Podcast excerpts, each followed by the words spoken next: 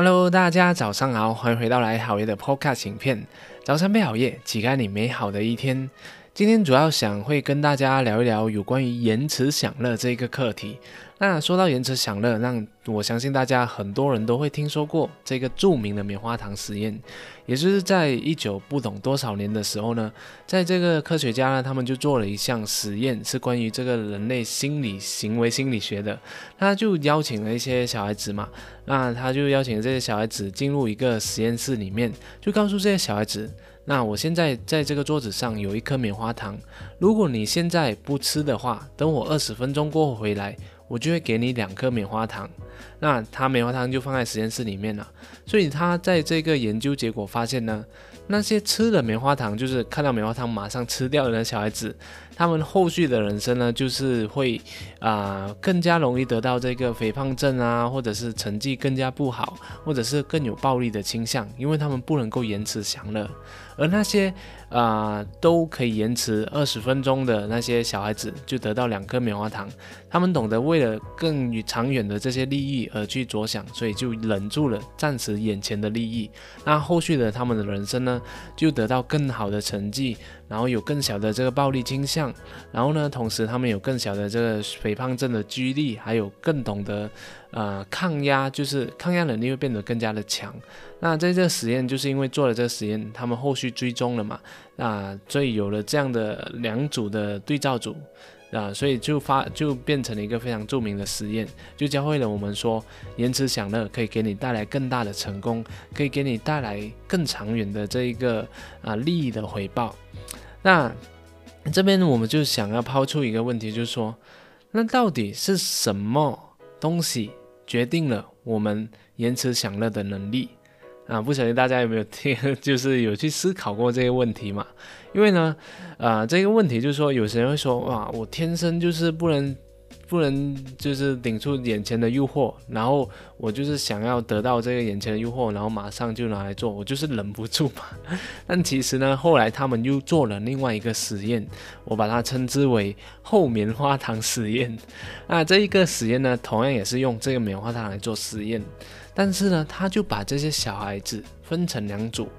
第一组的小孩呢，他让他们去经历一些。非常不可靠的一些经验。什么叫不可靠的经验？也就是说，那个小孩，那个在还没有他们还没有进入这个棉花糖实验之前呢，他就给他们一些小小的一些经验。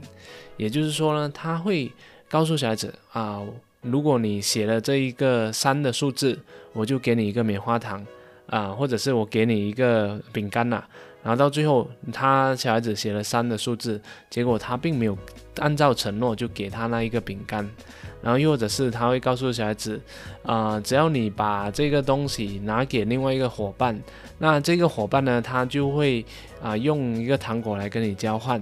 结果他就把这个东西哈就交给另外一个伙伴，结果另外伙伴同样的他也没有把这一个糖果拿拿去给他交换，就直接走掉了。然后第二组的这个对照组呢，他们就经历过非常啊值得信赖就可靠的一些经验。他就说，哎，啊，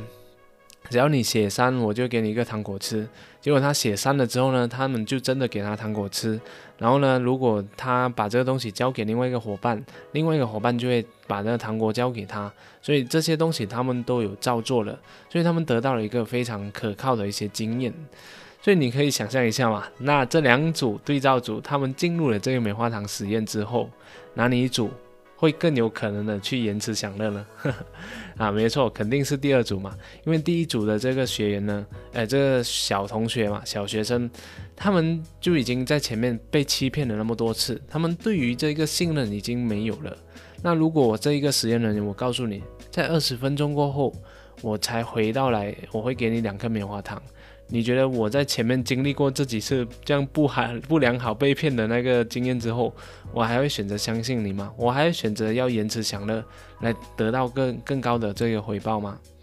所以从这个故事当中，我们就可以知道嘛，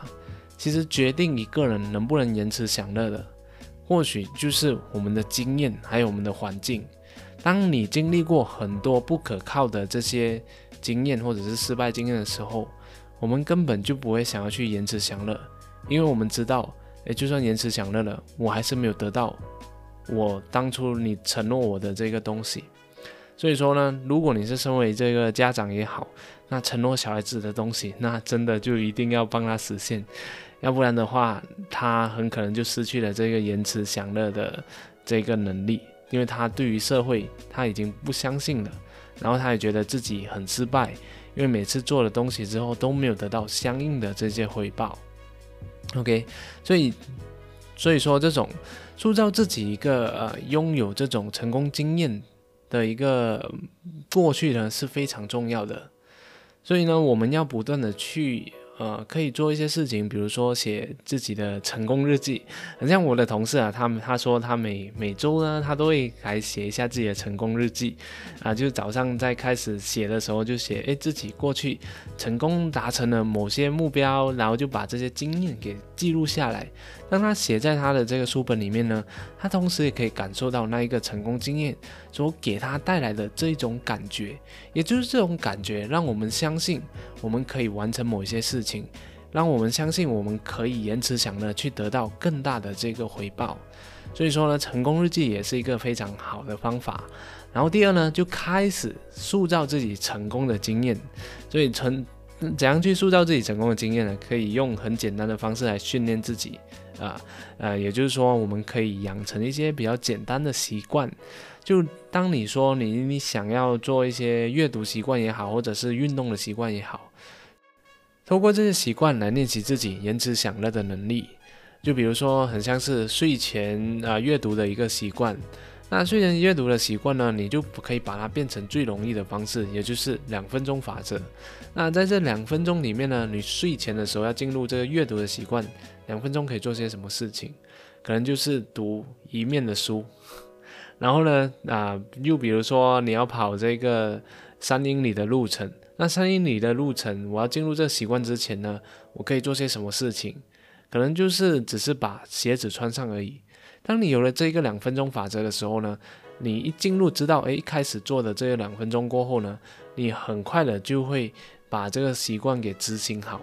因为呢，很多时候我们没有去做这个习惯，就是因为我们的意志力不好使，我们就一直在想着，哇，想要这个习惯，要读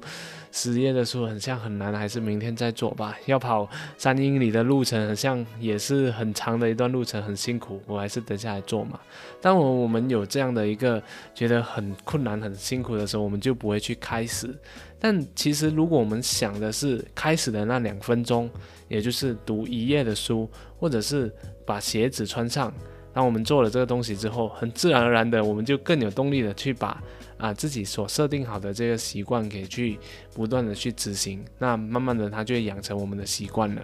同样的，在养成习惯的时候呢，我们也不要去设定太高太高的那个目标，就用最简单的方式来开始。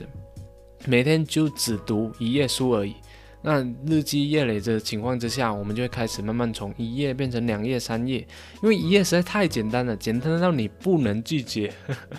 OK，同样的，如果是跑步运动的话，也是一样，那就跑一百米就够了。一百米实在太简单了，当你每天去做的时候，你就慢慢有了那一个节奏感。